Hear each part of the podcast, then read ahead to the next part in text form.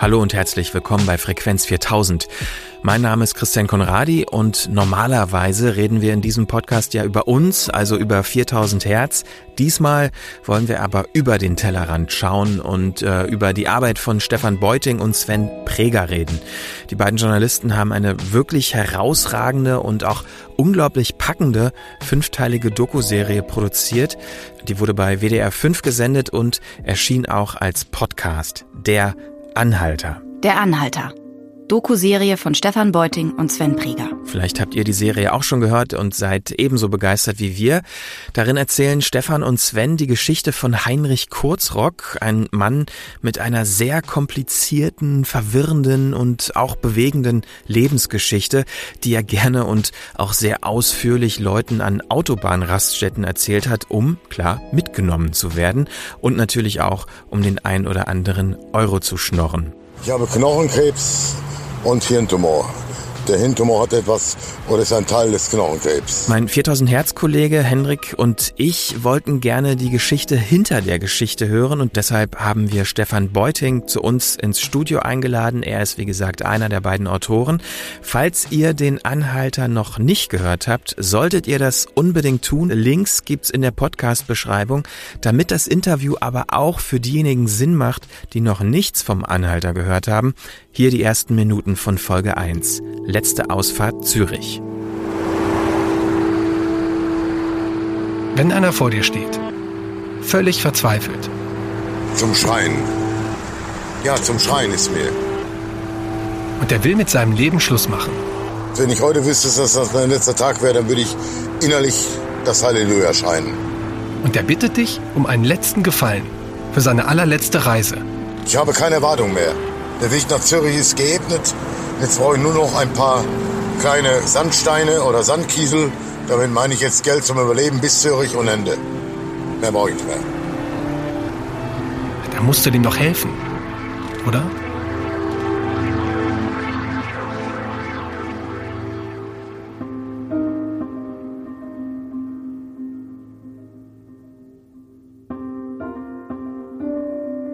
Der Anhalter. Doku-Serie von Stefan Beuting und Sven Prieger. Folge 1. Letzte Ausfahrt Zürich.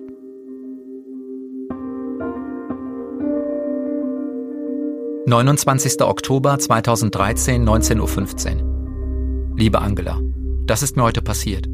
Ich fahre nach der Frühsendung nach Hause und muss tanken, am Verteilerkreis in Köln. Da spricht mich ein abgewrackter, alter, gebrechlicher Mann an, offenkundig krank. Er würde seit heute Nacht hier stehen und würde nach Zürich trampen zu Dignitas, Sterbebegleitung. Er habe nur noch acht Wochen. Unterwegs war er mit sechs Taschen. Ich habe mir Personalausweis zeigen lassen, das Personal der Tanke gefragt, die haben das bestätigt. Also habe ich den mitgenommen. Mein Gedanke, was, wenn das wahr ist und keiner hilft? Auf der Fahrt hat er mir erzählt, Knochenkrebs, allein, Hartz IV und nun auf dem Weg zu Dignitas in Zürich. Alles schwerst zu überprüfen. Ich habe ihm folgenden Vorschlag gemacht. Ich bringe ihn zum Bahnhof und setze ihn in einen Zug nach Zürich. Also habe ich ihm ein Ticket gekauft. Das war so krass. Am meisten erschreckt hat mich meine Angst, das Misstrauen, diese Hilflosigkeit des Mannes. Ja klar, was wäre wenn? Aber der war nicht gefährlich, wollte kein Geld. Er hatte unter der Kappe einen riesigen Tumor, den er mir gezeigt hat. Er hat mich gefragt, was ich im Leben will. Und ich habe nur gesagt, in solchen Momenten wie diesen das Richtige tun. Ganz liebe Grüße, Sven. Es ist der 8. September 2014, ein Montag, kurz vor Mitternacht. Der Verteilerkreis in Köln, da wo die A4 vorbeiläuft und die A555 startet. Damals gab es hier noch zwei Tankstellen.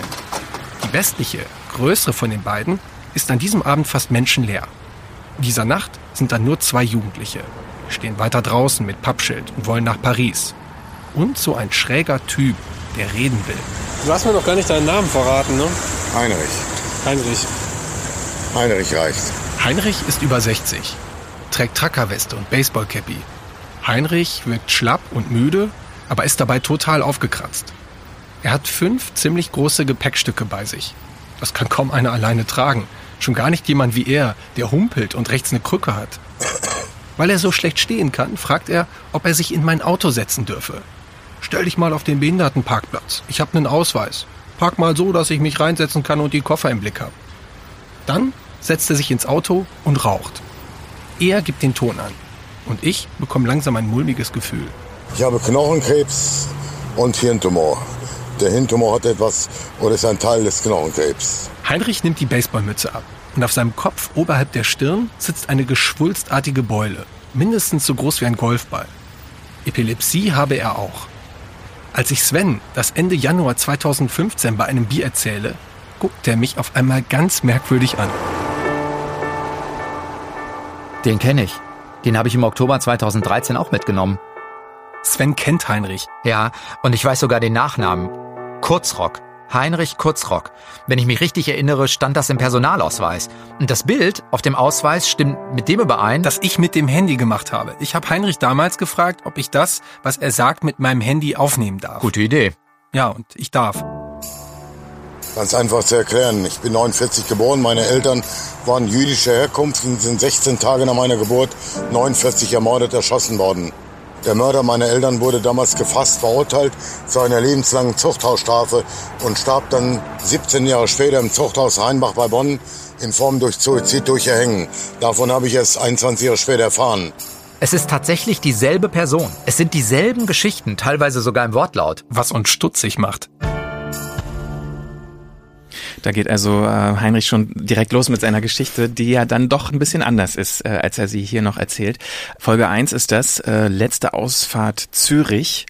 Und einer der Autoren, den wir auch gerade schon gehört haben, sitzt jetzt hier bei uns im Studio, Stefan Beuting. Hallo. Danke, dass ihr mich eingeladen habt. Hi. Vielleicht nochmal kurz auf diese Situation zurück. Ich stelle mir das gerade vor. Ihr sitzt in der Kneipe, trinkt ein Bier, redet wahrscheinlich über irgendwas und irgendwann kommst du halt auf diese Geschichte, ja, ich habe da diesen Anhalter mitgenommen. Mhm. War da sofort für euch beide klar in diesem Augenblick, wow, wir haben hier eine Geschichte oder war das eine ganze Zeit lang noch ein privates Gespräch? Wann hatte es sozusagen diesen Tipping Point und diesen, diese journalistische, diesen Kitzelmoment, äh, wir wollen daraus eine Geschichte machen? Oder hatte es das sogar schon gehabt, als ihr ihn kennengelernt habt? Das mhm. könnte ja auch sein, ne?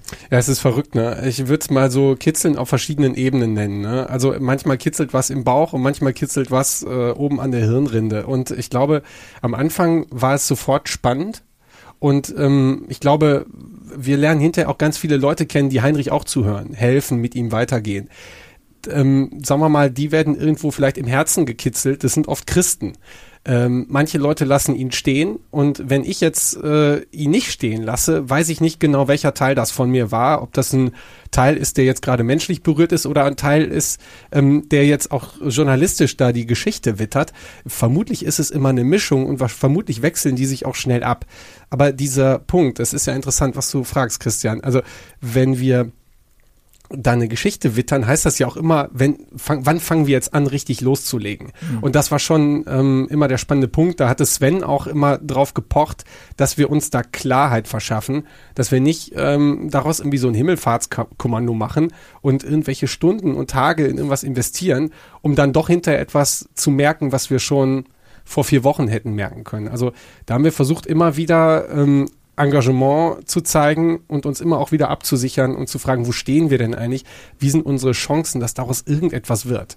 Und zugegebenermaßen am Anfang waren die sehr klein oder haben wir die sehr klein eingeschätzt und haben versucht, okay, wie können wir mit minimalem Aufwand jetzt im Prinzip gucken, dass wir die nächste Stufe erreichen, von der aus wir so ein bisschen besser diese undurchsichtige Geschichte überblicken können, denn das war sie zu Anfang. Aber du warst ja sehr, also als du Heinrich das erste Mal getroffen hast, warst du ja schon sehr weitsichtig. Du hast dein Handy rausgeholt und aufgenommen. Ja, ja. Im Gegensatz zu Sven, der, glaube ich, nichts aufgenommen hat, ne? Ja, ja, stimmt. Ähm, aber da wusste ich auch wirklich nicht, also wenn ich jetzt, ich versuche mich zurück zu erinnern und meine Motive ähm, klar zu kriegen. Ich weiß auf jeden Fall, dass ich das nicht besonders ähm, strategisch gemacht habe. Das, ähm, ich hatte das Handy auch gerade neu und ähm, wusste nur, dass diese Memo-Funktion irgendwie gar nicht mal so übel ist. Und er hat einfach auch so erzählt, also ich würde erstmal sagen, mich hat einfach die Art und Weise, wie er erzählt hat, die mhm. fand ich einzigartig. So ein Schwall von Informationen, unheimlich interessant choreografiert, sag ich mal. Hinterher haben wir auch rausgefunden, warum das so mhm. ist. Mhm. Ähm, und mir war das irgendwie so, könntest du vielleicht damit vergleichen, du bist im Wald am Sonntag und es ist gerade so eine schöne Atmo mit, mit Vogelstimmen und dass du da auch irgendwie den Wunsch hättest, oh, diesen Moment audiomäßig festzuhalten. Und das war das. Ja. Ich habe wirklich noch nicht an, äh, also konkret an so einen Verwertungszusammenhang ja. gedacht. Ja, das wäre, aber ich meine, tatsächlich ist es ja auch wohl so, dass Heinrich irgendwie es schafft, dass die Leute ihn eben nicht mhm. stehen lassen. Und das habe ich mich nämlich gefragt, so also noch bevor ihr überhaupt an die Geschichte gedacht habt, ihr seid zumindest sofort, habt ihn mitgenommen, weil ganz ehrlich, ähm, man wird ziemlich oft angesprochen, irgendwie mhm. in der U-Bahn, sowohl in Köln als auch in Berlin, egal wo, und die meisten lässt man ja stehen. Ja. Und Heinrich lässt, niemand lässt Heinrich stehen. So, und das heißt, er hat irgendwie was Besonderes dann schon gehabt. Ja, genau wahrscheinlich lassen auch ein paar Leute Heinrich stehen ne? oder biegen vorzeitig ab. Also er zumindest erzählt auch immer solche Anekdoten äh, von, von Leuten oder erzählt von solchen schwarzen Tagen, wo, wo er sich von der ganzen Welt irgendwie äh, ja, ignoriert fühlt. Ähm, bei vielen klappt es aber dann doch. Und äh, später lernen wir einen Sozialarbeiter kennen, der sich sehr intensiv und lange mit Heinrich beschäftigt hat und der sagt dann nochmal so, das ist die Kurzrock-Raffinesse. und was er damit meint, ist im Prinzip, dass Heinrich doch dann den einen oder anderen catcht. Und dann geht es nicht um, hast du mal 50 Cent? Ich äh, muss telefonieren, weil ich brauche ein wichtiges Medikament oder irgendwelche zusammengedrechselten schlechten Geschichten, die so schlecht sind, dass sie wahrscheinlich 50 Cent bringen. Heinrichs Geschichte ist 50, 100 und 500 Euro wert. Ne? Wenn sie klappt, dann hat er erstmal wieder Ruhe. Und dann muss ja. er irgendwie gucken, dass er die das nächste Mal wieder so erzählt. Aber so funktioniert seine Kurzrock-Raffinesse. So, also ja, ja. Wenn wir nochmal kurz zurückgehen, die Situation in der Kneipe, ihr erzählt euch davon und irgendwann, also ich würde gerne nochmal so erfahren, wie das tatsächlich dann dazu kam, die Entscheidung, okay, wir, wir machen daraus eine Geschichte. Mhm. Erstmal, wann war das? Weil ähm, Sven sagt, seine erste Begegnung mit Heinrich liegt schon, glaube ich, dann drei Jahre zurück. Äh, wann habt ihr eigentlich damit angefangen und über was für einen Zeitraum von Recherche reden wir hier überhaupt? Ja, also sagen wir mal so eine Kernrecherchezeit äh, von etwas über anderthalb Jahren. Und ähm, also die heftige Produktionszeit ähm, war dann im Prinzip so äh, in, in der ersten Jahreshälfte 2016. Ja, unglaublich viel. Ich habe heute Morgen auch noch äh, auf dem Weg hierhin drüber nachgedacht und mir fällt das jetzt schwer, alles das so zeitlich zu ordnen. Ich müsste da echt nochmal in meine Unterlagen gucken. Ich weiß nur, also dass wir, dass wir lange, lange recherchiert haben, lange auch dabei waren, zu verdichten, uns die Frage zu beantworten, entsteht da etwas Erzählbares und dann ja, wie kann man das da irgendwie sortieren? Wie kannst du das einem Sender begreiflich machen, dass er sagt, okay, ähm, da steigen wir ein, da unterstützen wir euch. Ne? Und ähm, das war zwischenzeitlich war das eigentlich dann auch fast die größte Arbeit, ne? dass wir uns versucht haben, ähm, sagen wir mal, mit den mit dem Ziel, was wir haben im Kopf und den Vorstellungen, wie können wir das produzieren und herstellen, mit Sendern einigen mussten und in deren äh, Honorarrahmen und äh, nein, wir möchten eine Inhouse-Produktion und oh, das ist aber bei uns ungewöhnlich, irgendwie einigen mussten. Ne? Jeder, jedes Format hat auch wieder seine Vorstellung, wie das bei uns zu laufen hat, aber wir haben gefühlt eine Geschichte gemacht, die nicht so einfach in eine Schublade reinpasst. Das stimmt. Aber mit was für einer Vorrecherche, also wie weit wart ihr, als ihr letztendlich ähm, auf Sender zugegangen seid? Also ihr müsst ja schon mal irgendwie mhm. anrecherchiert haben. Hattet ihr ihn schon gefunden, als ähm, ja. ihr angefangen habt, das anzubieten? Also ja, wie ja. weit war die Geschichte eigentlich schon, als wirklich auch klar war, okay, jetzt gehen wir damit raus und versuchen, äh, das auch wirklich zu verkaufen bzw. realisieren zu können? Also die Geschichte ähm, war im Prinzip war ein großer Teil der Zeit war auch noch eine Suche nach Heinrich. Also so eine Rückwärtsrecherche, die Sven übernommen hat, wirklich großartig gemacht über seine verschiedenen Wohnorte und immer wieder Anfrage bei Meldeämtern, weil wir aber sein Geburtsdatum nicht hatten, äh, können die eigentlich keine Auskunft geben. Das ist dann nicht eindeutig und dann hm, haben sie nicht doch vielleicht, na, könnte sein, dass er hier gewohnt hat. Solche Antworten kriegt man dann schwuppduppdupp. Und irgendwann waren wir in der sozialen Heimstätte äh, Groß Erlach und ähm, da sagte man dann, ja, ähm, wir fragen mal nach und dann gab es Antwort, Heinrich ist da. Wir sind dann hingefahren, haben uns mit ihm unterhalten und ähm, das war noch irgendwie krass. Wir sind hingefahren und waren echt auch extrem aufgeregt und Heinrich war noch viel aufgeregter. Und dann wollte er erstmal nur weg von da, will immer nur weg aus Groß-Erlach und dann haben wir an einem Samstagmittag ein Café gesucht, aber das ist so echt wie schwäbische Provinz. Café gibt's nicht. Wir waren in einem Rewe-Markt und ähm, haben dann quasi hier war äh, der Kassenbereich, hier war ein Bäcker und wir mussten an so Stehtischen quasi stehen und habe hab dann das Aufnahmegerät auf den Tisch gelegt und das waren vier Stunden, von denen wir hinterher nichts nehmen konnten, weil es nur piept, einer zwischendurch einen Spulekasten umschmeißt. Also es ist ein wahnsinniges Geraffel. Wir brauchten das im Prinzip nur, um uns einen ersten Einblick zu machen. Und vier Stunden mit Heinrich sprechen ist gar nicht so viel. Hm. Also nach den vier Stunden hatten wir 50 Mal mehr Fragen als Antworten. Aber wir wussten irgendwie, wow, da ist eine ganze Menge. Zwischenzeitlich wussten wir, er hat immer gesagt, er äh, war in der Jugendpsychiatrie Marsberg für viele Jahre und in Eichelborn. Das hatten wir herausgefunden, dass das stimmte. Wir wussten da, seine Akte ist weg, aber wir wussten, Heinrich Kurzrock war da. Und das war für uns ganz wichtig, dass wir das belegen konnten, dass wir wussten, Heinrich Kurzrock war in Marsberg.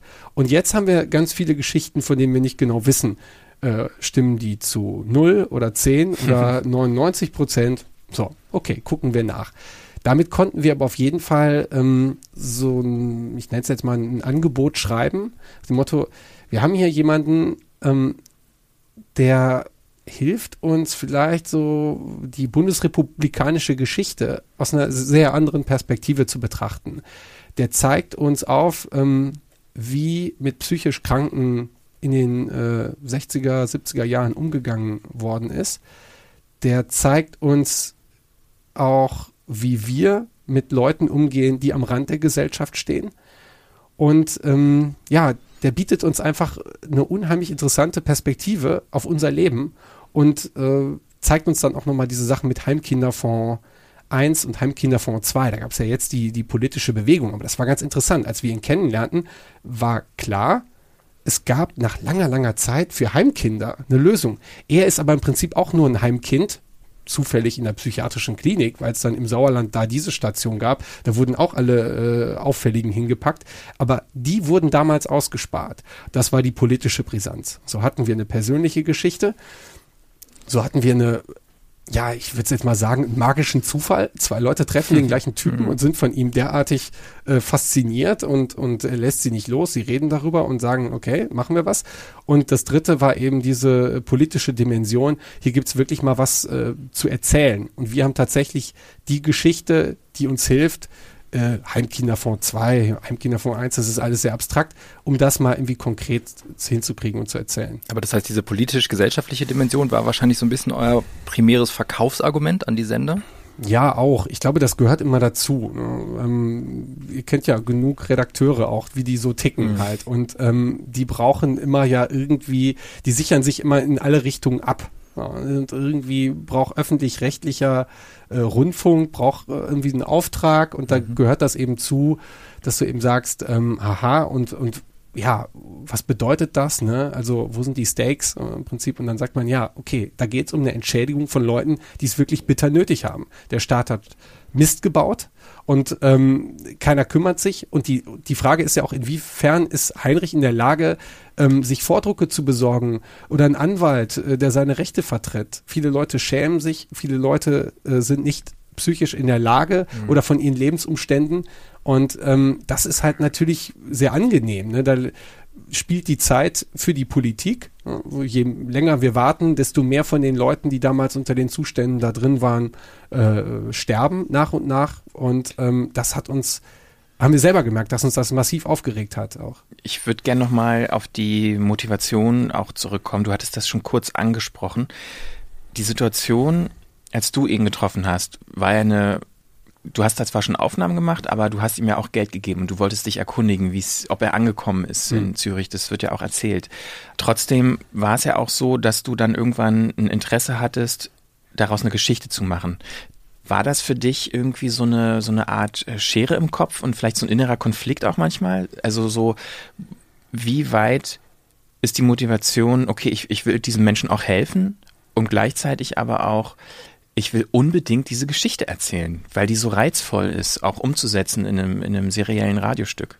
Also wir sind immer wieder an diese Punkte gekommen und ähm, wir sind immer, glaube ich, als, als, ja, wir treten da immer als komplette Menschen auf, ne? die professionelle Interessen haben, die wissen, was für sie geht und was für sie nicht geht, die grundsätzlich äh, darüber betroffen sind, dass so etwas mit, dass so etwas, äh, es so Zustände gab in, in ähm, äh, psychiatrischen Kliniken.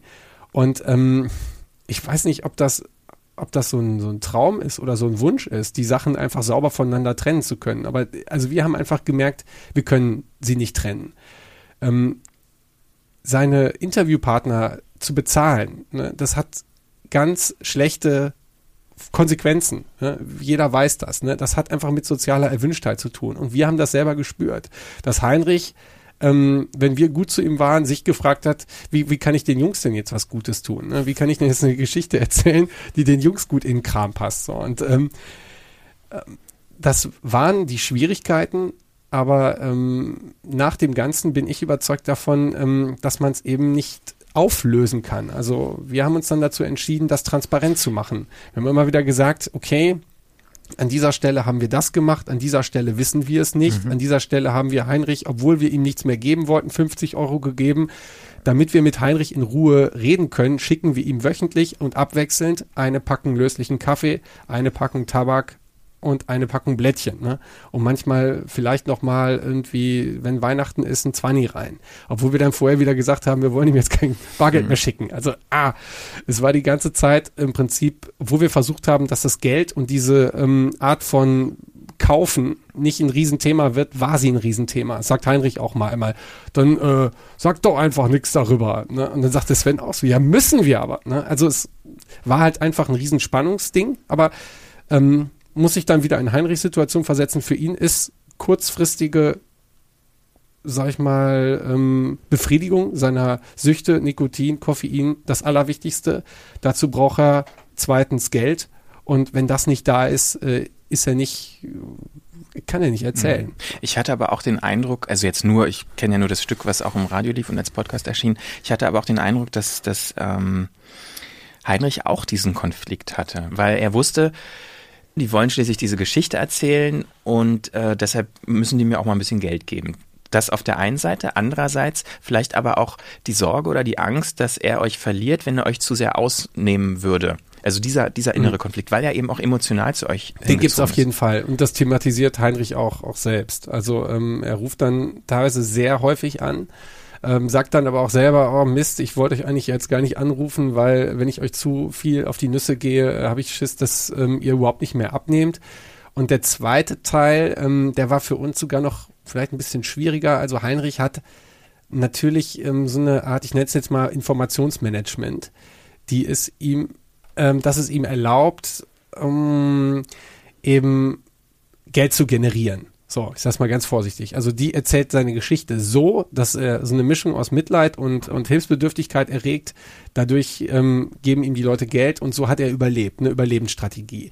Bei uns ähm, hat er die auch noch gehabt und dann etwas angepasst. Und ich glaube, er, es gab bestimmte Infos über seine Familie, die hätte er uns auch viel früher geben können. Vielleicht gibt es da auch andere Probleme ähm, psychischer Art, aber ich glaube auch, dass es daran lag, und das hat der ähm, Wilfried Karrer, der Sozialarbeiter in der ähm, in Groß-Erlach, dann hinterher auch noch so gesagt, ähm, wahrscheinlich hatte Heinrich auch Angst, dass wenn er komplett gelöst ist als Rätsel, dass er dann eben auch nicht mehr interessant für uns ist und dass wir uns dann von ihm abwenden. Also das war so ein bisschen, das ist auch die Schwierigkeit in der in der Arbeit, dass äh, er da so eine mh, mm, zurückhaltend war mit bestimmten Dingen und andere Dinge dann anders dargestellt hat, als sie eigentlich wirklich waren.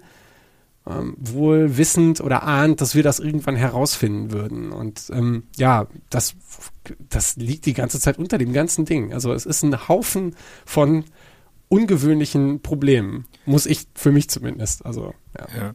Und die macht ihr ja auch zum Teil wirklich transparent oder die meisten macht mhm. ihr ja transparent und äh, da, das hast du ja gerade schon angesprochen. Habt ihr euch ähm, relativ schnell dazu entschieden, das so zu machen? Oder war das auch bei, für euch ein Aushandlungsprozess, all das zu benennen in der Serie? Wir haben dann nur hinterher darüber gesprochen, wie viel Platz das kriegt. Ne? Auch das soll jetzt nicht ähm, das Hauptthema sein, unsere journalistische Arbeit oder so, aber wir wussten, dass das irgendwo was kriegt zwischen weiß nicht, 10 und 30 Prozent, mhm. ne? weil das halt immer wieder auch uns total beschäftigt und uns nicht jetzt einfach unsere Arbeit machen lässt, sondern uns auch immer wieder einen Schritt, äh, uns zwingt, wieder einen Schritt zurückzutreten und zu fragen, was machen wir denn hier überhaupt? Was haben wir denn da jetzt wieder gemacht? Ja gut, das wussten wir nicht besser. Gut, machen wir es beim nächsten Mal besser. Äh, wie ist das mit den Päckchen? Immer so, wir mussten uns da ständig auch fein abstimmen und, und rückversichern was wir da eigentlich tun. Weil ehrlich gesagt, das ist für mich eben nicht Routine gewesen. Mhm. Ich kannte das nicht. Aber das hättet ihr auch off-air machen können, sozusagen. Also ihr, äh, ihr habt euch ja schon bewusst dazu entschieden, das auch wirklich dann ähm, zu senden. Mhm. Ja, aber weil wir glauben, nur so versteht man, wie wir auch ähm, ja zu den Schlüssen kommen ja. oder warum wir nicht früher zu anderen Schlüssen kommen. Also es ist so, man kann das Knollen dann hinter quasi gar nicht mehr auflösen. Ich glaube, mhm. es geht dann nur noch um die Frage, wie prominent oder wie stellt man es dar. Ne? Was uns so klar war, wir wollten jetzt auch nicht als die heiligen Journalisten da jetzt rüberkommen, die jetzt irgendwie total großartig da äh, ihre Arbeit offenlegen und sich da so feiern, und das war so das eine Extrem. Das andere Extrem wäre gewesen, so zu tun, als ob alles sich von selbst erzählt. So. Und beides schien uns unmöglich. Und dann haben wir irgendwie immer wieder versucht, den Punkt dazwischen zu finden. Ne? Ja. War das von Senderseite? Wie war da so die Reaktion auf diese Transparenz? Das war okay. Also da ähm, gab es jetzt keine großen, keinen großen Dissens durch. Ich glaube, hinterher im Zuge der ähm, Redaktion, es war natürlich zu lang, äh, das musste gestrichen werden, wurden viel von solchen Teilen gestrichen, aber nicht ähm, die, äh, die Sache selbst. Mhm. Also es wurde dann gekürzt oder vielleicht mal so ein Einwurf ähm, oder dass man was nochmal aufgreift, das ist weggegangen, aber ich glaube, da gab es einen kurzen Moment des, ach so wollt ihr das machen, aber dann war auch sofort klar, dass es gar nicht anders geht. Oder für uns nicht anders ging. Ja. Hättet ihr die Geschichte erzählen können, wenn euch Heinrich völlig unsympathisch gewesen wäre und ihr den total blöd gefunden hättet? Hm. Hm. Ja, ich meine, Vielleicht kann man dann sogar noch einen früher anfangen. Wenn uns Heinrich total unsympathisch gewesen wäre, dann so. hätte er nichts gekriegt und äh, ich hätte nicht angerufen und Sven hätte nicht recherchiert oder was weiß ich. Ne? Ja, ähm, aber zwischendrin gab es Momente, wo wir uns wirklich, ähm, das mal einfach so, wo wir wirklich am, am Ende auch waren mit unseren Kräften, ne? weil das wirklich dann gezerrt hat. Wir haben mit Heinrich auch ähm, Fahrten gemacht, war auch für ihn nicht leicht äh, sagt er mal einmal so, äh, ich löcher mich, fühle mich wie ein Schweizer Käse. So, äh, weil wir die ganze Zeit Fragen stellen. Haben dann hinterher auch einen Modus gefunden, wo wir gesagt haben, okay, wir stellen Fragen und dann sind wir auch mal eine Zeit lang off und sagen und unterhalten uns einfach oder gucken aus dem Fenster. Also so mussten wir uns alle so ein bisschen aufeinander eingrooven. Aber ähm, das ist, äh, du hast nach der Sympathie gefragt. Ähm, da gibt es einen Teil und da gibt es auch einen, einen Teil, ähm, der zeigt uns immer wieder, wir kommen da aus unterschiedlichen Welten und wir haben es dann auch alle miteinander nicht leicht. Ne? Wir sind für Heinrich dann echt auch manchmal eine Qual gewesen und äh, Heinrich für uns auch. Kommt auch in dem Stück einmal vor. Vielleicht hat es auch gar nicht unbedingt mit Sympathie zu tun, sondern eher mit Interesse füreinander. Ne? Also, mhm. also man hat Interesse an einem Menschen. Das ja. hat ja nicht unbedingt was mit Sympathie vielleicht zu tun, ne? aber zumindest irgendwas Beides wäre nicht schlecht. Ja, ja, ja. Also Interesse ist vielleicht noch wichtiger und Sympathie hilft über weite Strecken dann. Äh, ja, also gibt's immer wieder. Eine, eine Interviewpartnerin, äh, Marilo Fuchs, die hat es auf den Punkt gebracht, die sagte, äh, in ihm steckt dies emotional verhungerte Kind. Und das ist immer da. Hm. Und das wird manchmal so, manchmal ist er sehr laut und manchmal ist er sehr, dann äh, merkst du, dass er dich irgendwie manipulieren will oder versucht da Kohle aus dir rauszuziehen. Und wenn du genau hinguckst, siehst du immer drunter dieses emotional verhungerte Kind. Und für mich muss ich sagen, macht es mir das unmöglich, ihn völlig abzuweisen oder gar keine Sympathie für ihn zu empfinden. Manchmal sinkt das Ganze äh, auf so ein niedriges Level, aber dann steigt es immer wieder, weil er echt einfach, ähm, da, da ist einmal einer, der, der jemanden braucht. So. Hat sich Heinrich eigentlich auch für euch interessiert? Also ich meine, damit so über das Mikrofon drüber zu springen und abgesehen von dem Geld, dem Tabak und dem Kaffee, hm noch weiter auch in euch irgendwie sich mit euch zu beschäftigen und irgendwie Fragen zu stellen oder weiß er mehr über euch eigentlich? Ja, schon. Also an guten Tagen äh, fragt er auch nach, an schlechten Tagen ähm, redet der Sven mit Stefan an und Stefan mit Sven und das beharrlich. So, ähm, ich glaube, wir haben uns da mittlerweile so einen leicht besonderen Status erarbeitet, so, aber ähm, man rutscht schnell wieder auf so eine Default-Position zurück, ähm, wieder seine Geschichte in Rechnung gestellt. Ne? Er hat über Jahrzehnte davon gelebt, dass er Leute aufschließt, bis zu dem Punkt, wo sie ihm Geld geben und dann möglichst auch nicht wieder trifft. So, das war quasi das, was er da an ähm, ja, zwischenmenschlichen Verhaltensweisen so gebraucht hat. So. Darüber hinaus längerfristige Bindungen, Menschen, die ihn da länger begleitet haben, das ist da größtenteils Fehlanzeige. Und von denen, die, also es gibt ein paar, die sind länger geblieben, die haben wir dann eben auch gefunden und interviewt. Aber ähm, das sind ganz wenige. Hat er eigentlich reflektiert, dass er unter Umständen mit dieser Geschichte sein Geschäftsmodell zerstört?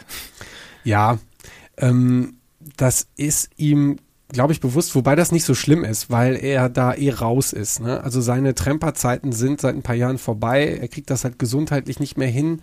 Ähm, und seitdem er in der äh, sozialen Heimstätte Groß Erlach da lebt, ähm, läuft das alles in ruhigeren Bahnen. Also er hat da eben noch ein paar Bekannte und ähm, hat sich so darauf verlagert, die anzupumpen, plus dem Taschengeld, was er kriegt, äh, versucht er so auszukommen. Also es ist alles eine Spur kleiner. Er ist nicht mehr so quasi auf, auf, auf Akquise-Tour, wie er das jahrzehntelang war. Ja.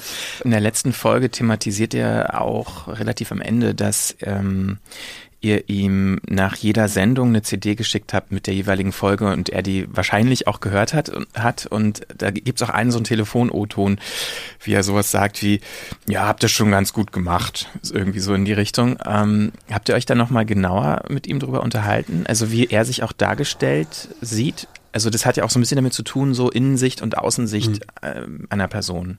Ja, das hat mich sehr, sehr überrascht. Also ich habe das immer wieder gefragt kann es jetzt nicht genau zählen, sagen wir mal, also fünfmal habe ich intensiv versucht, von Heinrich bei Heinrich rauszufinden, was das mit ihm gemacht hat. Also einfach nur, ich stelle mir vor, über mich macht jemand eine fünfteilige Radio-Reihe, äh, fünfmal 30 Minuten und ähm, da kommen Leute vor, diese Marilu Fuchs zum Beispiel, die ihn emotional auch noch sehr bewegt hat, das haben wir auch im Ton quasi. Was, die hast du getroffen?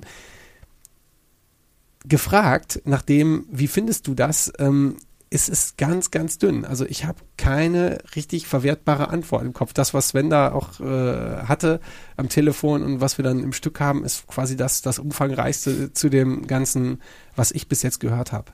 Dann weicht er aus, sagt, ich muss mir das nochmal anhören. Ja, ja, nö, nö, sicher, sicher, äh, aber nochmal was anderes. So geht das. Und ja, irgendwie kann er das nicht so richtig zulassen. Also er ist jetzt nicht bitter enttäuscht, er ist nicht euphorisch, er geht auch nicht inhaltlich darauf ein. Ich weiß es ehrlich nicht gesagt. Also ich weiß nicht, was es da ist, was da los ist bei ihm. Ja, ja das war ja auch schon äh, im Stück öfter zu hören, dass wenn ihr ihn mit euren Recherchen konfrontiert habt, dass er da auch teilweise sehr merkwürdig reagiert hat und mhm. ausgeblendet hat oder euch einfach äh, überredet hat im Sinne von über euch drüber gesprochen hat und das gar nicht so richtig hören und wahrhaben wollte. Mhm. Ähm, ja, also es ist, glaube ich, eh auch, auch schwierig, äh, in, ja, so in das Innere eines, eines Menschen zu schauen, wenn er das nicht selber will, in dem Sinne, dass er davon äh, spricht. Anders, anders geht's ja auch gar nicht. Ähm, wann war euch eigentlich klar, weil die auch immer wieder auftaucht, eure Bekannte, die Psychologin, ähm, dass ihr die brauchen werdet? Erst nach dem Besuch mit ihm oder war euch das schon vorher klar? Dass man da sehr behutsam auch vorgehen muss, auch mit mhm. einer unterstützenden Hand, die euch berät und vielleicht auch in einigen Situationen war sie ja auch dabei, glaube ich, beim Besuch des ehemaligen äh, Heims, in dem er war. Mhm.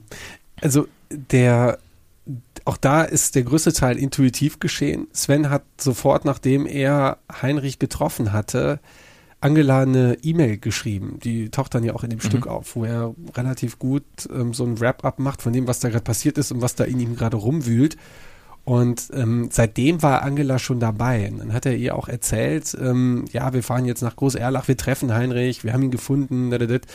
Und ähm, wir haben dann irgendwann wirklich gemerkt, jetzt immer wieder, du fragst ja, ich versuche, winde mich, versuche zu ergründen, warum Heinrich sich so verhält und nicht anders. Da war uns irgendwann bewusst, ey, es wäre wirklich gut, wenn wir da eine psychologische Expertise hätten. Wenn wir zusammen mit Heinrich nach Marsberg fahren und ihn ähm, ja konfrontieren mit seiner Vergangenheit. Er war ähm, ja, er war nicht da gewesen ne, über viele Jahre und wir gehen da rein. Ähm, dass wir, wenn wir dann mit Radio beschäftigt sind, vielleicht jemanden gebrauchen könnten, der auf Heinrich achtet. Das war uns dann irgendwann bewusst und dann haben wir Angela gefragt und sie hatte zum Glück ähm, Lust und Energie da mitzumachen, hat das echt super gemacht. Ja. Das macht's ja nicht einfacher, dass ihr dann noch eine dritte naja, sie ist ja keine Reporterin, aber sozusagen, also dass ihr dann plötzlich vier Protagonisten eigentlich gewesen seid, oder? Habt ihr solche, solche Probleme, habt ihr da auch mal drüber, oder habt ihr viel drüber diskutiert? Weil alleine, ich meine, wenn man jetzt mal vergleicht, ich weiß, es ist immer blöd, diesen Vergleich zu Serial aufzumachen, wenn man mal eine serielle Radioerzählung macht, aber es ist nun mal so ein Referenzpunkt irgendwo.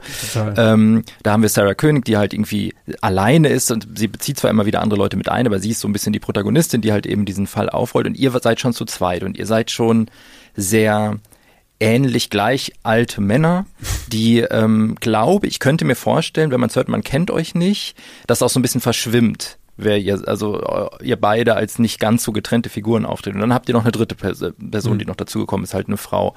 Ähm, das sind ja so Dinge, die man sich auch überlegen muss, so wenn man jetzt über das Buzzword Storytelling redet, ähm, wie, mhm. wie fängt man das auf, wie macht man das? Habt ihr über sowas lange diskutiert, euch unterhalten, wie, wie ihr das macht?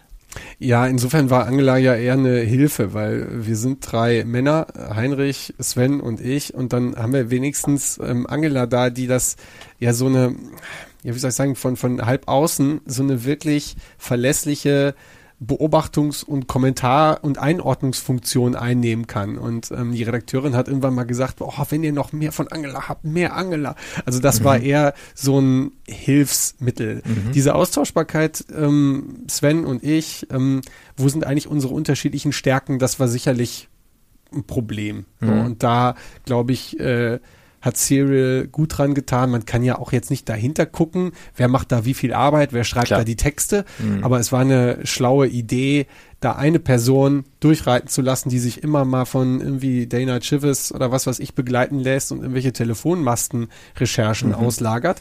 Aber ähm, sie macht den Job. Mhm. Ne? Und das war bei uns nur so, wir haben das auch überlegt, nur dachten wir uns auch, okay, dann ähm, jeder, jede Entscheidung für eine Künstlichkeit ist, muss natürlich ja, auch wieder gut begründet klar. sein. Und natürlich war es so, und das ist so gewesen, hey, ich habe den auch getroffen. Mhm. So, das war also, eure Story im Grunde, dass das, ihr ihn beide getroffen habt. Ja, ja, Und, und da fing es an. Und dann haben wir gesagt, okay, wollen wir den zusammensuchen? Und ähm, danach ähm, kann man dann jetzt wieder fragen, wenn, wenn Hollywood das Ding nochmal verfilmt, kann sein, dass hier irgendwie eine sagt. Habt ihr die Rechte schon verkauft?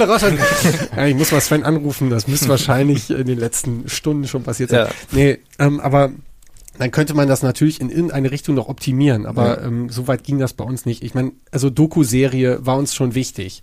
Also wir wollten uns so, so gut wie möglich erzählen, aber ähm, wir wollten es auch eben dokumentieren. Mhm, klar. Und ich meine selbst, also es ist ja auch nicht schlimm, dass es vielleicht vermischt, wenn man es hört, dass man euch nicht mehr so ganz auseinanderhalten mhm. kann. Das tut dem vielleicht auch keinen Abbruch. Nee, wie bei Heinrich eben. Hallo Sven, äh, ja. ich bin Stefan. Völlig egal. Läuft irgendwie diese Typen da. Ne? Ja. So, wir haben jetzt schon so ein bisschen so teilweise die Geschichte hinter der Geschichte schon so ein bisschen erzählt. Was natürlich auch super interessant ist, ist, wie ihr das konkret auch gemacht habt wann stand für euch fest, okay, A, das wird ein Fünfteiler? Und wann stand für euch fest oder wie habt ihr überhaupt entschieden, ja, die, die Dramaturgie des hm. gesamten mhm. Stückes, der einzelnen Folgen, also das konkret handwerkliche, erzählerische, wie seid ihr da vorgegangen bei dieser wahrscheinlich Unmenge an Material, mhm. die ihr hattet? Also ein wichtiger Nachmittag war ähm, Spaziergang plus Karteikarten schreiben bei Sven und, und hinlegen, so im Wohnzimmer. Und das war ein riesiger Haufen. Und da haben wir so, ähm, ja, so kleine Cluster gebildet und haben dann äh, für uns so Themen gefunden und äh, dann ging es aber auch noch, ich verkürze das jetzt einfach ab, Verhandlung mit einem Sender, Idee, äh, zwölf Folgen zu machen, auch im Serial im Hintergrund, mhm. ne, dass irgendwie so zehn Folgen eine tolle Sache sind, um irgendwie mhm. mal reinzukommen, um ähm, Fahrt aufzunehmen, um das Ganze äh, wieder in Ruhe abzubinden. Ähm, dann ähm, WDR und die haben gesagt, ihr könnt alles machen, aber nie mehr als fünf.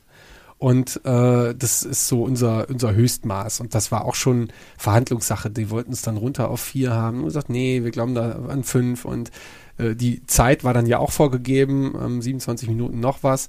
27,48 ist ja, die erste genau. Folge. Also ähm, eine Zeit unter 28 Minuten, okay, ähm, das war jetzt gesetzt.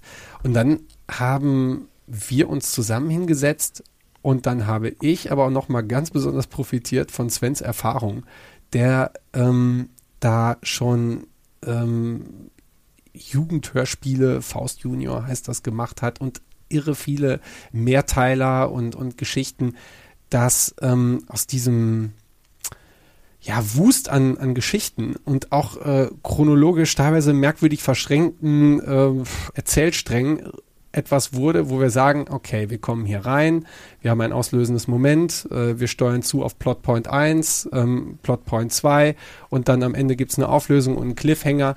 Also diese Struktur haben wir dann irgendwann mal festgelegt und haben dann einfach die Dinge, die wir haben, versucht so klug auf diese Sachen zu verteilen, dass es m, den größtmöglichen Sinn ergibt. So, Und uns auch nicht irgendwie dazu zwingt, irgendwie oh, uns so zu verbiegen oder Sachen noch nicht zu erzählen, die wir eigentlich schon wissen und all solche Dinge. Ja. Aber das ist, also Entschuldigung. Kannst, kannst du es ganz kurz mal ein bisschen plastisch machen? Ja. Du hast gerade äh, Karteikarten beschrieben im, im Raum. Also Ja. und vielleicht auch Material. Ich kann mir vorstellen, die ganzen Recherche-Telefonate waren wahrscheinlich sehr viele handschriftliche Notizen, Handsch äh, Notizen auf dem Rechner, Notizen auf dem Handy, Aufnahmen auf dem Handy, äh, Studiosituation, Interview, äh, vor Ort Interview, Reportage, Material. Also kannst du mal so einen Überblick geben, wie eure Materialsammlung auch aussah und was für Ausmaße die hatte?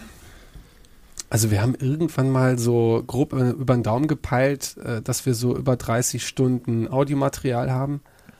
Und ähm, dann, ja, die Handschriften, das hat so jeder für sich gemacht. Und ähm, bei den Transkripten waren wir relativ streng. Also wir haben alles ausgeschrieben und brauchten einfach alles äh, in, in Schriftform. Ähm, vielleicht, wenn das hier jemand interessiert oder so, wir haben das dann so gemacht mit ähm, F4 Transcript und Dragon Dictate.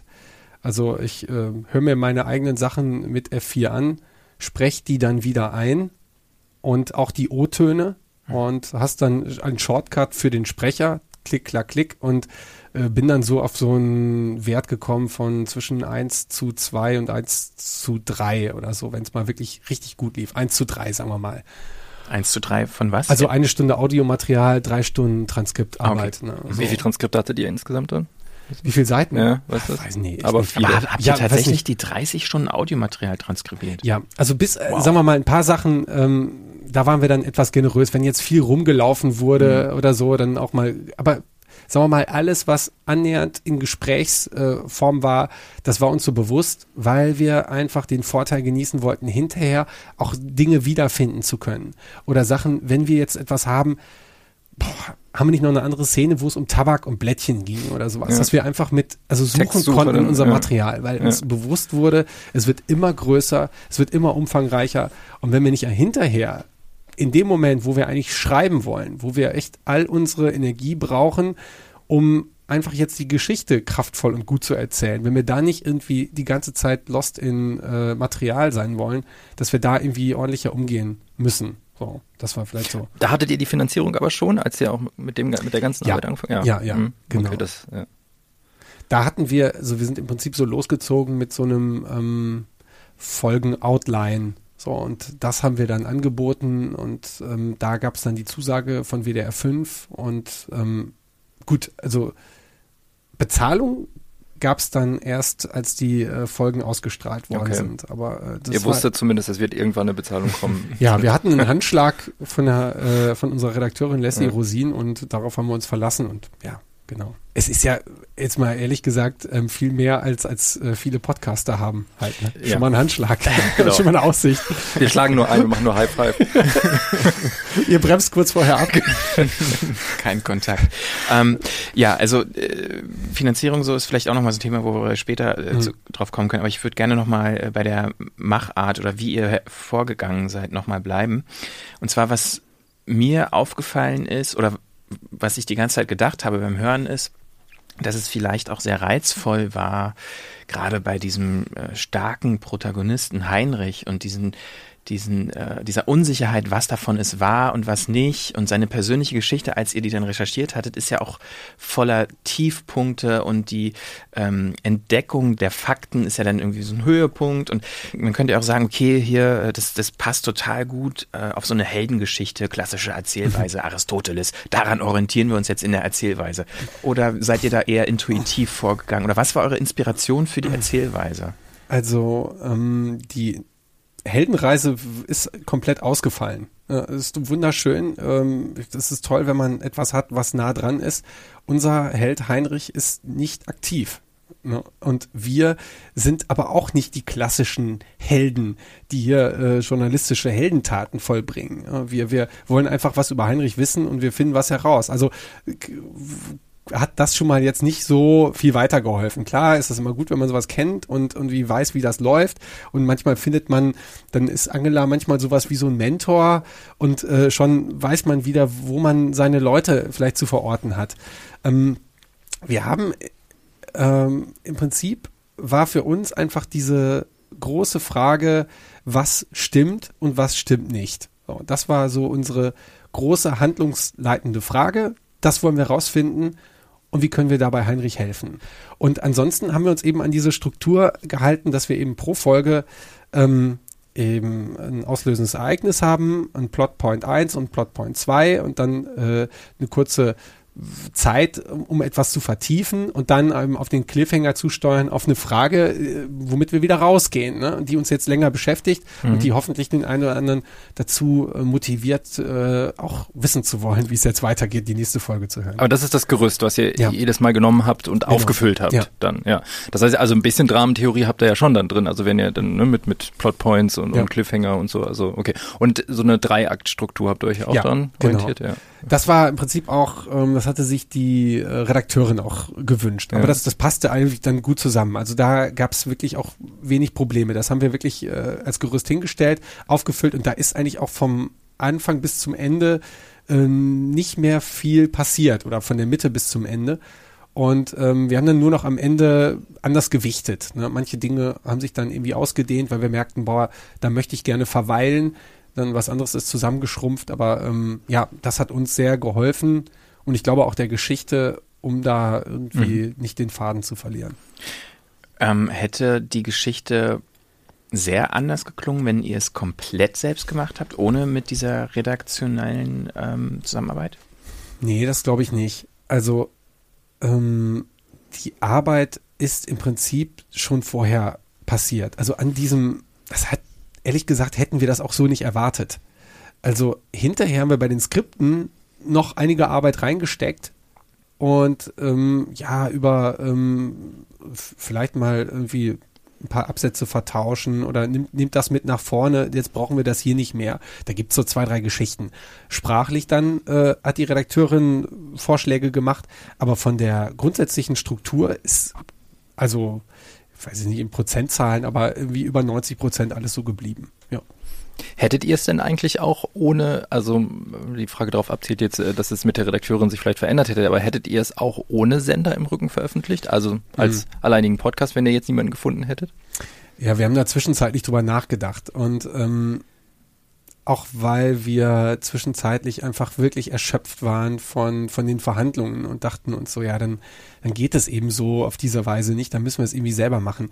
Aber ähm, es kommt jetzt wieder darauf an, mit, mit welchen Erwartungen man startet. Ich erzähle das mal kurz so von aus meiner Sicht. So, wir, ähm, ich habe eine Familie, Frau und zwei Kinder und wenn ich äh, irgendwie mir die Nächte um die Ohren schlage und nicht ansprechbar bin, dann äh, ist das ein gewisser Preis. So und ähm, wenn dieses Projekt hat dazu geführt, dass unsere kleine Familie in gewisser Weise belastet worden ist. Und irgendwie muss das ja alles zueinander passen. Und jetzt ist es so, dass wir trotz eines das Honorare, das hört sich erstmal toll an, auf die Stunden gerechnet ist es ein Desaster.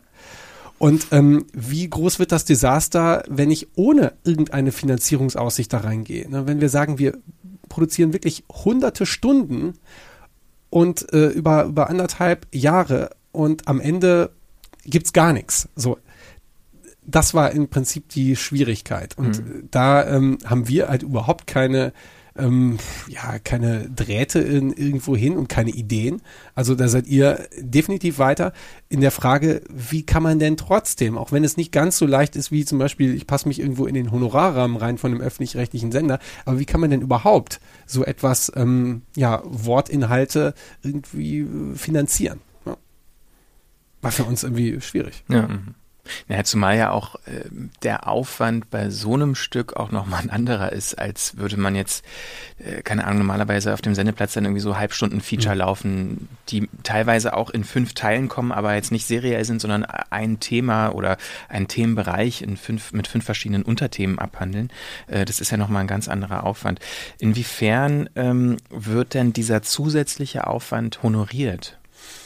Weil man muss ja auch dazu sagen, es gibt noch eine so eine äh, Multimedia-Reportage, wird das glaube ich genannt, Page dieses Flow. Page Flow. Mhm. Also ihr habt ja auch Fotos gemacht äh, und habt ihr die selber auch gemacht? Ja, ja, ja. Da hat sich Sven drum gekümmert. Genau. Ja, Videos sogar. Manchmal äh, das heißt, die Kamera auf das Stativ schon, gestellt und das äh, Interview abgefilmt. Sowas, mhm. ja. Das heißt, ihr habt das von Anfang an auch schon mitgedacht. Ja, äh, genau. Das war im Prinzip, da hat sich Sven drum gekümmert, wofür ich ihm total dankbar bin. Ich war da oft äh, sehr belegt quasi mit dem, was wir da audiomäßig machten und er hat das dann noch mitgedacht, hat das hingestellt, wussten wir auch noch nicht genau, wie das wird. Äh, WDR wollte ein Pageflow und das ist dann entstanden. Nur wirklich, also das ist wirklich ein kleiner, kleiner Prozentteil von dem Ganzen. Das Audio, haben wir immer gesagt, ist uns das Wichtige. Wir glauben nicht, dass das so gut geworden wäre. Ähm, wir glauben, wir hätten uns viel damit zerschossen, wenn wir viel Video gemacht hätten. Weil das, also authentische Momente. Moment, halt die Tränen zurück. Wir bauen noch das Stativ auf. Es ist so, also man, es ist ein mhm. schlechter Witz jetzt, aber es zeigt einfach nur, dass es in, an hunderten und tausenden Stellen nicht funktioniert hätte. Wie, wie soll das mit den Telefontönen gehen? Ja. Was wird denn da gefilmt? Die Tastatur oder, also all solche Sachen. Es ist ja auch die Frage, ob ihr so intim hättet werden können mit einer Kamera. Ne? Genau. Also mit Mikro, glaube ich, ist man näher dran und kann viel schneller genau. näher dran und nicht so invasiv. Und ähm, dieses Pageflow-Projekt, genau, das äh, haben wir dann gemacht und äh, das wurde dann auch, auch extra honoriert, sagen wir mal, aber das ist wirklich ein, ein Bruch, Bro, Prozent, Bruchteil von dem Ganzen. Das ähm, große Ganze, ähm, da zitiere ich auch gerne unsere Redakteurin, äh, die Recherche kann ich nicht bezahlen. Das sage ich jedem. Oh, oh, okay, dann weißt du, wenn aber anderthalb Jahre äh, da irgendwie voranstehen und man dann, wir zum Beispiel, ja, wir fahren nach Groß-Erlach, wir fahren wieder zurück. Wir laden Heinrich ein, ähm, mit dem Zug von Groß-Erlach nach Kassel zu fahren, holen ihn da mit einem Mietwagen ab, fahren nach Marsberg, nach Paderborn, treffen die Nonnen, fahren nach Münster und sind zu vier, zwei Nächte in einem Hotel. Also da haben sich so gewisse Reisekosten aufgetürmt, mhm. von denen die treffen auch wieder auf bestimmte Etatvorstellungen von einem Sender. Die werden nur zu Teilen beglichen. Das ist unser Privatvergnügen, dass wir quasi mit minimalem Aufwand versuchen, unsere Geschichte zu erzählen. Ne? Also ohne Besuch geht's nicht. Wir mussten sogar einmal vorher nach Marsberg, um zu zeigen, dass wir die Guten sind. Sonst hätten die uns auch nicht aufs Gelände gelassen. Beim ersten Mal Besuch war klar, ohne Aufnahmegerät. Okay, machen wir. Aber das heißt im Prinzip auch, das wird ohne besondere Fantasie, wird so ein Ding immer größer, immer mhm. dicker. Und ähm, bevor wir diesen Handschlag hatten, hatten wir ein paar tausend Euro Reisekosten auf mhm. der Seite, auf der Seite liegen. Und das ist dann schon, naja, also oder ein anderer schön, anderes schönes Zitat, äh, die Produktionsbedingungen im Feature sind schwierig. ja, das hatten wir dann irgendwie nach. Das bedeutet nach konkret was? 18 Monaten auch rausgefunden. Ja, eben, das ist die Antwort auf so einen Satz wie, äh, das reicht nicht. Ne? Also euer, euer Honorarrahmen ist so, sicherlich okay, in ja. sich gut, aber wir haben hier was gemacht, ähm, die Kosten werden nicht gedeckt. Und dann ist die Antwort eben, die Produktionsbedingungen sind schwierig. Ja, das heißt, ihr musstet auch ihr beide untereinander so eine Art Kostenmanagement ja auch machen, so, so ein privates, mhm. ne? Und müsstet ja. überlegen, wie geht ihr damit um, auch aufteilen ja. der Kosten und so. Also das ist ja auch nochmal Arbeit. Ja. Genau. Ähm, Sven hat ähm, eine GBR. Sage ich falsch ist? Nee, Sven hat eine GBR und ähm, de, die hat das dann im Prinzip, die hat die Produktion dann übernommen. So haben wir das dann laufen lassen. War ich auch total froh, dass wir da so eine, äh, so eine auf so eine Infrastruktur zurückgreifen ne, können. Hörweiten, richtig. Und ähm, dann hat quasi die Firma das gemacht und ähm, so haben wir das laufen lassen. Aber ähm, das ist auch verrückt. Ich möchte doch die Geschichte machen. Ich möchte mich doch nicht die Mhm. ganze Zeit, ich möchte nicht die ganze Zeit Geld zählen. Ich möchte nicht die ganze Zeit über finanzielle Risiken nachdenken. Ich möchte auch nicht äh, irgendwie einen, einen Wettbewerb im Buchhalten irgendwie äh, gewinnen. Ne? Aber Ja. das kommt halt alles immer noch so mit dazu. Ich meine, bei anderthalb Jahren Recherche und so einer äh, Materialschlacht und dann auch noch Produktion ist, glaube ich, äh, kann jedem klar sein, äh, wird man nicht reich von, wenn man die, das auf die konkrete Arbeitsstunde runterrechnet. Ähm, was habt ihr euch denn letztendlich davon versprochen oder was war auch eure Motivation dafür aus einer äh, Machersicht insofern? Weil ich, ich habe mich halt gefragt, okay, wenn es das Geld nicht ist, ist es natürlich die Geschichte. Man ist froh, dass man das geschafft hat, dass man eine tolle Geschichte erzählt hat. Das läuft ja so ein bisschen darauf hinaus, dass die eigentliche Belohnung dann auch Feedback ist. Ja. Von Kollegen, von Hörern. Ähm, wie habt ihr das so aufgenommen? Das war schön. Also das war gut und angenehm und häufig unheimlich treffend. Und ähm, ähm, wie soll ich das sagen, wenn, wenn, also wenn ich einen Roman lese und den mag, dann liegt das oft daran, dass er so eine Offenheit hat. Das heißt, ich kann noch viel von mir in meinem was ich gut finde, da reinlegen und habe aber das Gefühl, das passt da toll rein. Und dann ziehe ich mir wieder Dinge raus, spezielle Dinge. Und das hat mich bei Heinrich unheimlich gefreut, wie ähm, wohlwollend, aber auch wie unterschiedlich die Feedbacks und ähm, ja, Antworten darauf waren. Also die Leute finden daraus ganz viel. Jeder hat schon mal, das du auch gerade erzählt, ähm, eine Be begeben, also so eine Begegnung, da muss ich entscheiden, weitergehen, stehen bleiben, zuhören, ablehnen. Ähm, viele Leute haben auch dann geschrieben, ich kenne Heinrich. Danke, dass Sie die Geschichte erzählt haben. Ich bin damals nicht so weit gekommen. Ich wusste nur, da stimmt was nicht, aber ich wusste nie, was nicht stimmt. Gut, dass Sie es gemacht haben. Ähm, wieder andere Leute schreiben, ich bin auch Sozialarbeiter oder ich kenne diese Leute oder äh, der Heimkinderfonds 2, das ist ja wirklich eine Schweinerei, schön erzählt. Also solche Feedbacks gab es viel von Kollegen, die gesagt haben, hey, ähm, Hut ab, die auch so vielleicht so ein bisschen ermessen können, wie groß die Materialschlacht war. So gut, dass ihr dran geblieben seid, so, so kleiner äh, Schulterklopfer für Hartnäckigkeit oder irgendwie sowas. Also das war schon echt schön. Ähm, es ist natürlich trotzdem irgendwie noch so ein Missverhältnis. Also ich habe immer noch das Gefühl, wir sind da echt durch, durch tiefe Täler gegangen. Und ähm, jetzt am Ende äh, sind wir auf dem Gipfel, äh, Sonne scheint, aber jetzt musst du auch schon wieder runter. Also weil, also Ja. zu lange auf dem Gipfel sonnen ist es auch nicht gesund. Würdet ihr es nochmal machen? Ja, schon. Ich glaube schon. Ja. Also, wenn nochmal sowas passiert, ähm, wenn, ich glaube, viele oder je, vielleicht auch so jeder Journalist oder viele Journalisten sind auf der Suche nach einem, ähm, ja, nach, nach etwas, was erzählenswert ist. Ne? Und wenn das dann passiert, dann darf man, meine Meinung, auch echt nicht zu kleinkariert sein oder zu sagen, ah ja, aber ähm, ach, das ist aber auch irgendwie unkomfortabel oder in drei Wochen habe ich Urlaub, lieber nicht, sondern irgendwann muss es mal wieder machen. Wir haben uns aber auch danach jetzt in die Augen geguckt und gesagt, okay, ähm, erstmal äh, Annahmestopp für Großprojekte. Also das war jetzt auch irgendwie klar. Ist mal wieder ein Pause. bisschen. Ja. Aber ihr scheint ja einen Weg, obwohl es ja wirklich so schwer war und die Produktionsbedingungen so schwierig und auch, ne, ihr musstet in Vorleistung gehen und so weiter, in, in keinster Weise frustriert zu sein, oder? In, egal auf welcher Ebene. Nee, jetzt nicht. Nee. Nein. Pff, Nein. Also, also bei mir überwiegt jetzt wieder das Glück, ähm, dass ich eine, also ich, ich, wie jeder andere auch, streife ich so durchs Leben. Und hin und wieder passieren, es gibt ganz viele normale Tage und dann passiert einem so eine Geschichte mit einem Kurzrock. Und ähm, was für ein wahnsinniger Beruf, wo man solche Erlebnisse aufbereiten kann und ähm, anders anpacken kann und ähm, ja, sich zu eigen machen kann und dann anderen Leuten davon erzählen kann. Also äh, das überwiegt jetzt bei weitem. Mhm. Das ist ein Traum. Ob, obwohl du gerade auch gesagt hast, Beruf. Ja. Beruf bedeutet natürlich auch, dass man davon leben muss. Mhm. Ähm, das klang jetzt so ein bisschen durch, äh, als würde das finanziell die Arbeit überhaupt nicht widerspiegeln. Das ist ein zentrales Problem. Ja.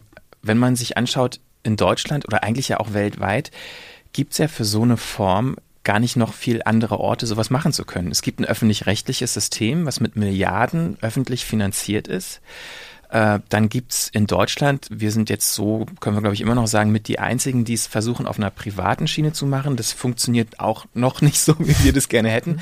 In USA, ob es da wirklich so funktioniert, sei auch mal dahingestellt, weil ich mhm. glaube, da ist eine Riesenblase auch mhm. gerade an einem Stehen. Vor allen Dingen, was die, ähm, die Risikofinanzierung eingeht, da sind ja Investoren mit drin bei den Podcast-Unternehmen teilweise und äh, die ganze Werbefinanzierung die basiert auch noch auf Statistiken und Zahlen, die gar keine Standardisierung haben. Also da wird, glaube ich, noch ganz schön eine Blase platzen irgendwann. Also das sind ja alles irgendwie so Probleme, die, wenn man negativ drauf wäre, äh, könnte man das alles ganz schön schwarz malen. Das heißt, so eine aufwendige Geschichte lässt sich in der heutigen Zeit eigentlich gar nicht realistisch umsetzen. Nur habt ihr es trotzdem gemacht. Das heißt, das geht nur mit Idealismus. Das kann es doch aber auch nicht sein, oder? Also wie ist da so deine, deine Sicht auf diese ganze hm. Geschichte? Also zum einen glaube ich, dass, dass so ähm, dieses, dieses Jammern über Produktionsbedingungen wurde auch schon in den vergangenen Jahrzehnten betrieben, ähm, immer mal zu Recht und zu Unrecht. Ne? Ich weiß, ihr macht das, ihr macht das überhaupt nicht und ich will nicht so einer sein. So, jetzt kommt dann trotzdem immer wieder rein, wenn man einfach gefragt wird, na, wie, wie finanziert sich das denn so? Ne? Und dann muss es einem erzählen. Ähm, ich glaube, wie soll ich das sagen? Ähm, jeder, also die meisten Journalisten haben eine Mischkalkulation. Und dann, äh, die muss das irgendwie auffangen du hast diese kurzfristigen, sehr kalkulierbaren Dinge, die du schon seit Jahren machst. Äh, da bist du schnell drin geworden und da kann es sein, dass du da hier mal äh, einen kleinen Überschuss erwirtschaftest. Etwas anderes wird mal wiederholt. Das passiert ja auch mal. So, und so kommt so ein kleines Plus äh, darin. Dann muss man sich, im Prinzip geht es nur, wenn du dich wenn dann, wenn alles in Ordnung ist und du dich bei den anderen Sachen nicht blöd anstellst, dann kann man sich, glaube ich, so ein Heinrich Kurzrock fünfteilige Serie bei WDR 5 leisten. So, sonst nicht. Und wenn man, ja, wenn man jetzt darauf aus ist, irgendwie, also wenn man jetzt mit spitzen Bleistift rechnet und immer nur äh, die Projekte annimmt, die einem mit großer Wahrscheinlichkeit äh, einen Überschuss bieten, dann eben nicht. Aus öffentlich-rechtlicher Sicht, ich meine, wir sind alle drei auch frei äh, tätig, das mal so vorweg als Disclaimer für öffentlich-rechtliche äh, Radiosender. Überall wird versucht, diese seriellen Formate irgendwie auch mal zu machen. Und intern wird, natürlich hat jeder Redakteur, der irgendwie in der Reportage Hintergrund arbeitet, auch schon irgendwie mal von Serial gehört. Und das ist halt irgendwie immer die Referenz, die wir auch als Autoren ganz oft gar nicht mehr hören können, ganz mhm. ehrlich gesagt. Aber wir müssen auch mal sowas machen wie bei Serial. So, der, dieser Wunsch besteht, weil irgendwie da ein großer Erfolg war, äh, aber so richtig wird, zumindest ist das meine Wahrnehmung, nicht die, die nötige Investition dafür getan. Und damit meine ich jetzt mal gar nicht unbedingt nur Geld, sondern vor allen Dingen auch Strukturen und Freiheiten genau. und vor allen Dingen auch die, die, äh, die Erlaubnis, auch scheitern zu dürfen. Gibt es da einen Ausweg? Das hat dann viel mit Mut zu tun, ne? Und der ist oft, glaube ich, nicht da und das hat dann strukturelle Gründe, glaube ich. Ne? Also ich weiß, war denn Radio auch zum letzten Mal mutig? Ja. Ne? Also da, da erlebt man, erlebt man alle möglichen Sachen. Also da, da gibt's wirkliche tolle Relaunches von Zeitungsseiten. So Fernsehen äh, verändert sich. Gut, da kann man jetzt verschiedener mhm. Meinung sein, aber ich finde, da sehe ich auch oft Dinge, die ich, äh, wovon ich gar nicht geglaubt hätte, dass es die geben kann. Mhm. Ich war, war, jetzt viel im Norden unterwegs. Äh, ich hoffe, äh, niemand ist mir böse, aber ich habe NDR Info gehört. Also zum ersten ja. Mal in dieser Dauer und Frequenz und immer wieder und habe wirklich gedacht, ähm, ich bin nicht nur im Norden, sondern ich bin sogar auch in die Vergangenheit mhm. gefahren, mhm. weil es die, die, diese Penetranz von ganz merkwürdigen Designelementen und die Ansprechhaltung, ich habe gedacht, da, da wären wir drüber weg. Ja. Und es hat sich mir alles nicht entschlossen. Und wenn das ähm, ist ja immerhin ein reichweitenstarkes äh, Programm in einem großen Sendegebiet. Also ich glaube auch, dass es irgendwo herkommt. Also ein kleiner Hoffnungsschimmer, finde ich, ist dieser zum Beispiel Audible Call for Papers mhm. da. Ne? Also wenn jetzt irgendwie gewinnorientierte amerikanische Unternehmen sagen, ach guck mal, mit, vielleicht kann man mit Wort da was machen, vielleicht ist das so ein kleiner Weckruf, ähm, dass auch äh, da ja, unsere Sender, die ja wirklich so gute Startpositionen haben, die haben Strukturen in Form von großen Feature-Redaktionen. Die haben ausgebildete Redakteure, die haben öffentliche Mittel, die da einfach beständig fließen. Vielleicht ist das ja so ein, kleiner Weckruf. Ihre Weckruf auch dazu, Prioritäten anders zu setzen halt, Mhm. ne? Weil, genau, wie du meinst, Ja. also es ist ja alles da, auch das Geld ist da natürlich Mhm. und so, ne? Also es ist nur halt die Verteilung. Aber würdest du denn sagen, ihr und die äh, eure Redaktion jetzt in dem Fall, ähm, ihr habt Mut bewiesen, das war mutig? Also wäre schön, wenn das andere sagen. Äh, Ich weiß nicht, an welcher Stelle ich mutig war. Ich habe so das Gefühl gehabt, ich bin im Prinzip fast so ähm, auf so ein auf so ein Gleis gesetzt. So in dem Moment, wo ich Heinrich eben nicht. Ich glaube, das wäre der letzte Punkt gewesen, das irgendwie nicht zu machen. Heinrich eben anzusprechen, zu hören, dass der so irgendwie so ein Schwall von irgendwas 49 jüdische Eltern äh, von einem Irren erschossen worden. Da hätte ich noch gehen können, glaube ich. Danach war es schwer, weil danach war es einfach zu ähm, Selbstläufer. Selbstläufer. ja, ja. Und ihr habt ja tatsächlich, weil wir auch eben noch so über Verantwortung und sowas sprachen, ähm, immer noch mit Heinrich zu tun jetzt. Ne? ja, ja, genau. Wir telefonieren äh, regelmäßig. Prinzip gilt das, was wir da im Stück gesagt haben. Ähm, wir haben nicht mehr so viel miteinander zu tun, weil wir nicht mehr an der Geschichte arbeiten. Ähm, wir lassen dich nicht hängen. So, das waren immer so die zwei Dinge, die wir ihm da mitgeben wollten. Und dabei ist es auch geblieben. Jetzt gerade ähm, schicken wir ihm keine Päckchen. Ähm, jetzt ist ja der Heimkinderfonds 2 durch, also er fragt uns dann auch äh, öfter mal, wann, wann kommen die denn mal rüber mit der Kohle? Na, da sind irgendwie ein paar tausend Euro im Gespräch und ähm, das dauert noch, vielleicht Ende des Jahres könnte das was werden. Aber ähm, ja, genau, der Punkt ist einfach, wir lassen die nicht hängen. Und das ist auch eigentlich für mich völlig, völlig okay. Also Mhm. ich telefoniere hin und wieder auch mal ganz gerne mit Heinrich. Mhm. Ja. Ähm, für diejenigen, die es jetzt noch nicht gehört haben, das Stück, und es trotzdem unbedingt hören wollen, die sollten jetzt vielleicht bei der nächsten Frage nicht hinhören, weil es ein Riesenspoiler wäre. Ähm, aber ganz am Ende hört man ja noch jemanden, von dem man noch nie was gehört hat in der ganzen, äh, in der ganzen Serie. Ist es, war es die Schwester oder die Petra, die Nichte. Nichte, Ja. Nichte, genau.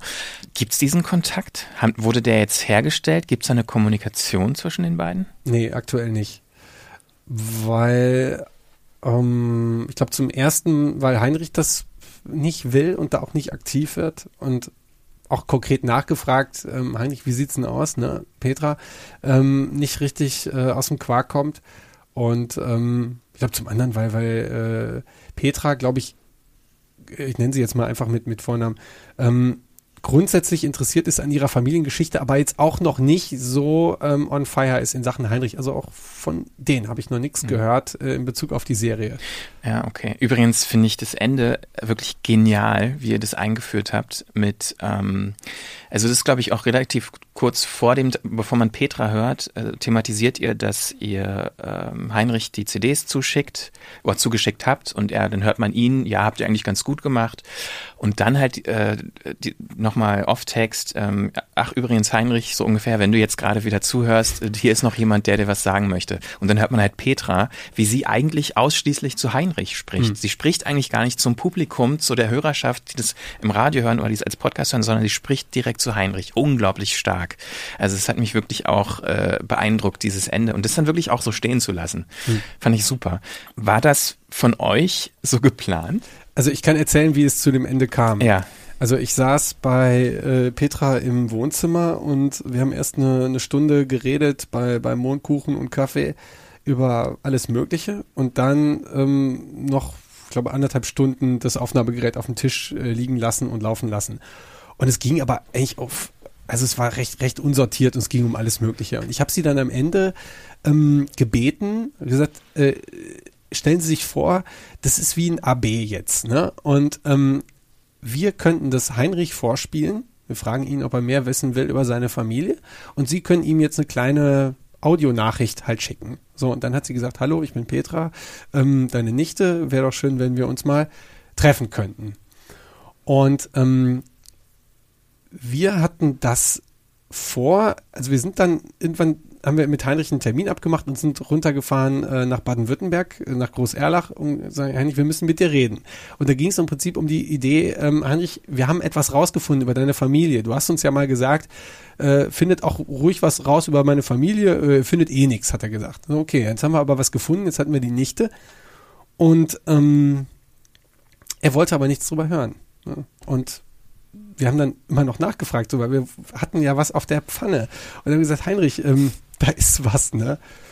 ach, äh, interessiert mich nicht, so alles äh, Schnee von gestern. Das war, das hat Angela auch wieder prognostiziert. Er hat gesagt, vertut euch nicht. Mhm. Es könnte sein, dass er nichts davon hören will. Und so mhm. ist es gekommen. Wir wollten das nicht glauben. Und dann hatten wir quasi das, diesen Ton im Anschlag von Petra und sind mit dem wieder nach Hause gefahren und haben dann gedacht, was, was machen wir denn? Ne? Mhm. Also das gehört doch zu Heinrich, seine Familiengeschichte.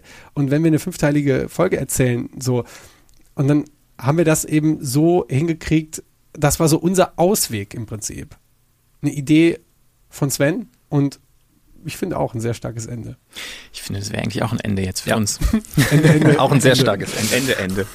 Ja, vielen Dank. Schön, dass du da ja, warst und uns äh, so Hintergründe zum Anhalter erzählt hast. Und ja. für alle, die es äh, hören wollen, am einfachsten muss man ja auch sagen, ist es nicht unbedingt äh, bei WDR 5 sich durchzuklicken, sondern entweder eine Suchmaschine zu benutzen oder bei iTunes nach äh, der Anhalter zu suchen. Da findet man es am, am einfachsten. Ähm, da haben wir jetzt eigentlich gar nicht mehr drüber gesprochen, aber äh, ich wollte eigentlich auch nochmal wissen, inwiefern euch das wichtiger war, das als Podcast zu haben, als eine Radiosendung, weil es ist ja nochmal eine andere Hörerschaft und eine wachsende Hörerschaft vielleicht ist. Aber ich, vielleicht können wir das ein andermal erzählen, weil es war jetzt eigentlich so ein schönes Ende. Finde ich auch. Vielen Dank, dass du da warst und äh, ich hoffe, ihr macht nochmal so eine schöne, aufwendige Recherche, ja. weil das ist wirklich schön zu hören. Danke und dann hoffe ich, dass ihr mich nochmal einladet. Na, jederzeit. Garantiert. Machen wir. Studio. Tschüss. Ciao. Ciao.